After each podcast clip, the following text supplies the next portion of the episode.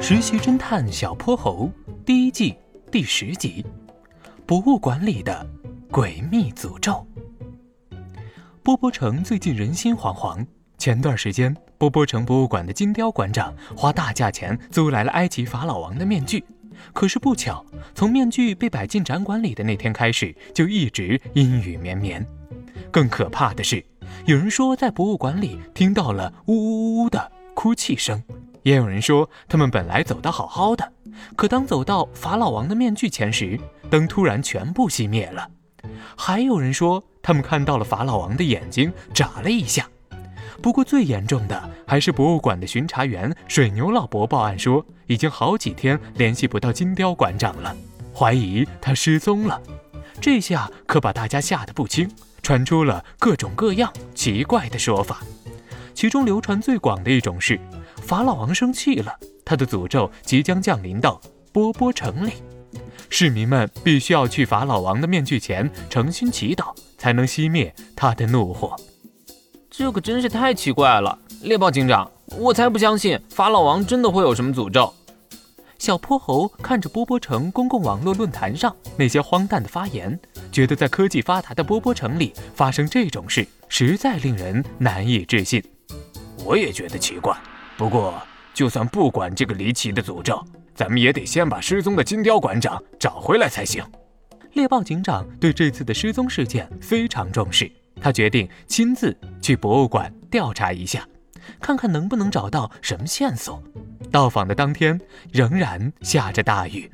小泼猴和猎豹警长冒雨赶到的时候，博物馆到了快关门的时间。他俩把滴着水的雨伞挂在门口，赶忙找到了巡查员水牛老伯。最后一位参观者这时已经在面具前完成了祈祷。他刚一离开，突然展厅的灯又熄灭了。金雕馆长失踪以后，这个灯已经突然坏掉好几次了。水牛老伯看着猎豹警长，一脸的迷惑不解。前几次都是在什么时间坏掉的？又是怎么修好的？猎豹警长紧皱着眉头。咱们先出去吧，这里面黑咕隆咚，怪吓人的。水牛老伯拉着猎豹警长和小泼猴走出黑暗的展厅。当走到灯火通明的大厅以后，他的神色非常担忧。有一次是上午，有一次是在下午，还有一次是在傍晚，都是在展厅里没几个人的时候突然坏掉的。等展厅里的人都出来以后，那灯就自己又好了。说完，展厅里的灯又亮了。小泼猴跑到开关处按了几下，明明一点问题都没有。小泼猴围着法老王的面具转了几圈，并没有发现什么古怪。就只是一件精致的金光闪闪的面具而已。要是有谁说这东西有生命，小泼猴是绝对不会相信的。不过下一秒，眼前的景象让小泼猴浑身的汗毛都竖了起来。他哆哆嗦嗦地转过了身。猎猎豹警长，面面具的眼睛眨了一下。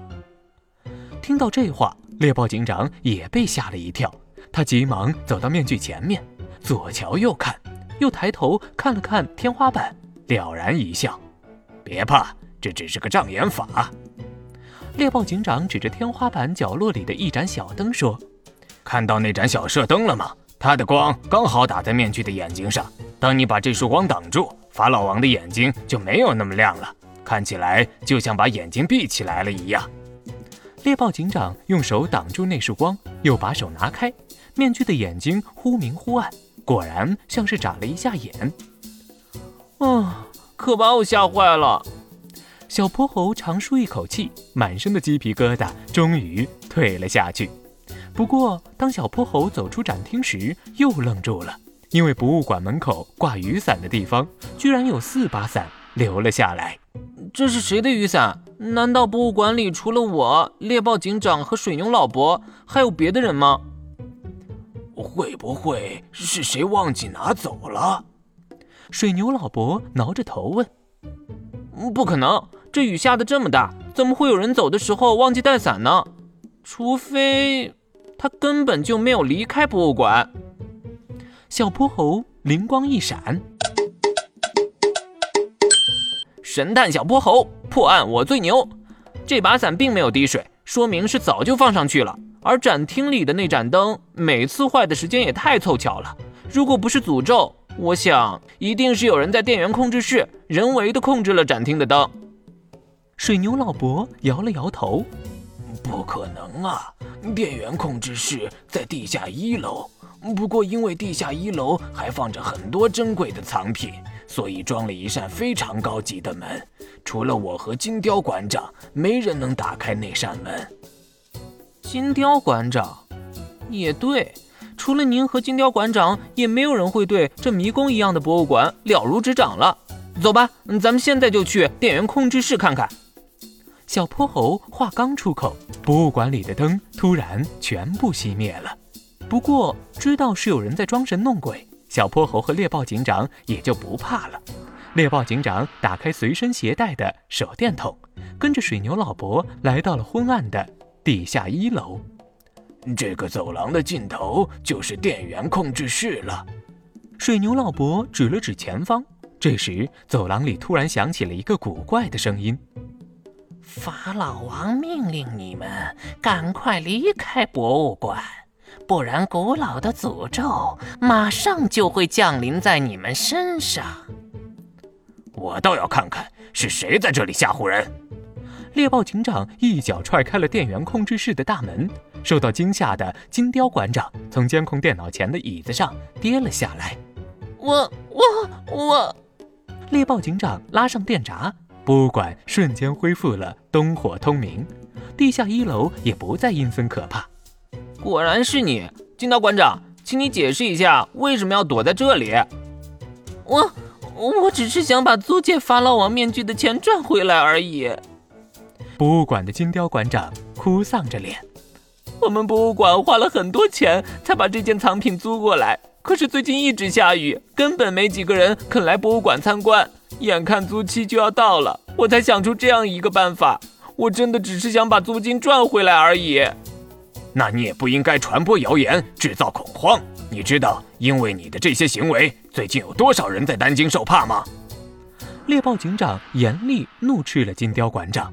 不过，金雕馆长及时认识到了自己的错误，他特意发了一个态度十分诚恳的道歉视频，并承诺在归还法老王面具之前，大家可以来博物馆免费参观这件展品。